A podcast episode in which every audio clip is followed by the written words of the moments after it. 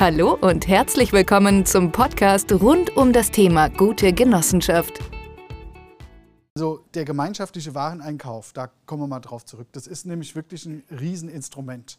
Äh, immer wenn ich es nicht in den Betriebsaufwand bekomme, wie bei den Klamotten oder so, mhm. ähm, dann kann ich es gemeinschaftlich als Ware ankaufen. Es muss natürlich irgendwie einen Bezug zur Genossenschaft haben, weil sonst kann ich es nicht subventionieren. Ja? Der Punkt ist, ich muss es subventionieren, das heißt, ich muss es irgendwie, muss es was mit meinem Zweck zu tun haben. Und deswegen fragen mich die Leute, ähm, sagen Sie mal, oder sag mal Sven, warum gehst du hin und schreibst da, ähm, Beispiel, wir sind Tierärzte, wir machen hier tierärztliche Versorgung und da unten steht irgendwas äh, von gemeinschaftlichem Wareneinkauf, äh, Einkauf von dies und das und jenem. Äh, das, wir brauchen eigentlich nur tierärztliche Medikamente einkaufen, wir brauchen ja gar nichts sonst. Ja, das schreibt er aber rein, damit wir solche Sachen kaufen können, dass wir gemeinschaftlich ähm, Dinge anschaffen können. Und so können wir auch gemeinschaftlichen Porsche einkaufen. Wir kaufen ihn gemeinschaftlich ein ähm, und dann vermieten wir ihn an die Mitglieder. Da haben wir wieder zwei Möglichkeiten.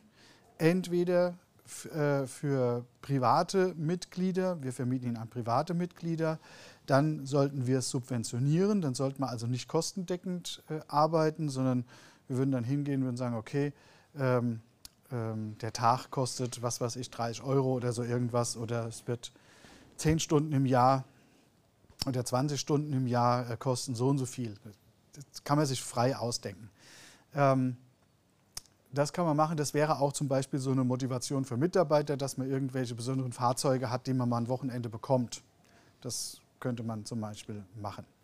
Ähm, die, ähm, bei, habe ich, habe ich äh, Kapitalgesellschaften hauptsächlich, also GmbHs äh, in meinem Mitgliederkreis.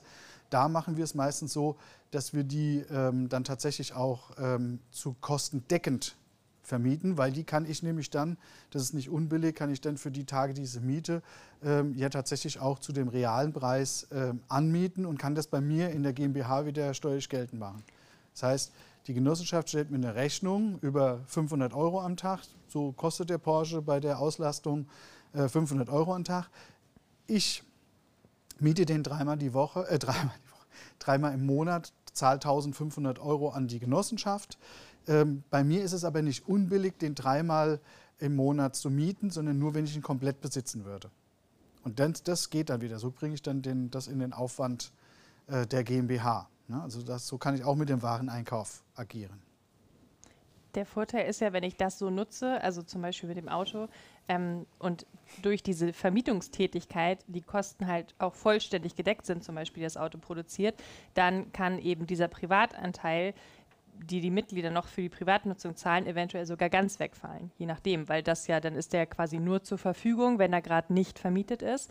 Und wenn die Genossenschaft quasi ihre Kosten damit abgedeckt hat, dann ähm, ist das eben eventuell auch möglich. Das war's für heute. Weitere Infos finden Sie jederzeit auf www.genoheld.de. Auf Wiederhören!